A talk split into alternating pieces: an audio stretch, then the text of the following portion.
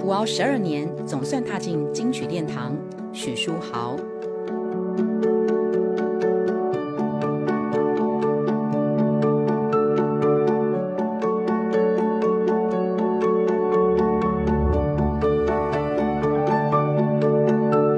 Hello，大家好，我是浩许书豪。今天要跟大家分享我从一张唱片都发不了，到后来入围了金曲奖的过程，还有两个很重要的信念。十二年前，我签了我的第一份唱片合约。当时的我来讲，这份合约好像乐透一样。但在储备了六年以后，在最后第六年的时候，快要发片，但突然间唱片公司改组，合约也到期了，突然间一无所有的感觉。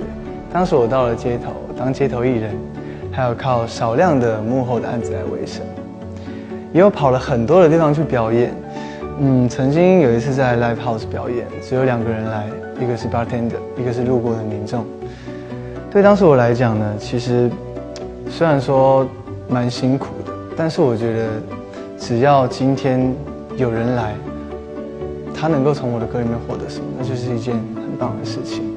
这样子的我维持了两三年以后，我用自己的钱帮自己独立发行一张专辑，但那张专辑却没有什么成绩。当时我也是非常的沮丧，一直到后来，虽然常常遇到一些很沮丧的事，但我还是没有放弃。到现在呢，其实已经零零总总累积了十二年的时间了，终于在今年入围了金曲奖最佳国语男歌手奖。哇，对我来说真的是太不可思议，太振奋自己了。从来没有想过自己有一天可以跟这些大家熟知的歌手们站在同一排上。对我来讲，真的非常的感激。我今天想要分享第一个信念，就是路转人不转。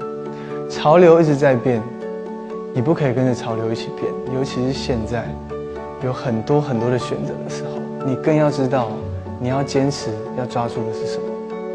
第二个信念呢，就是维持初衷。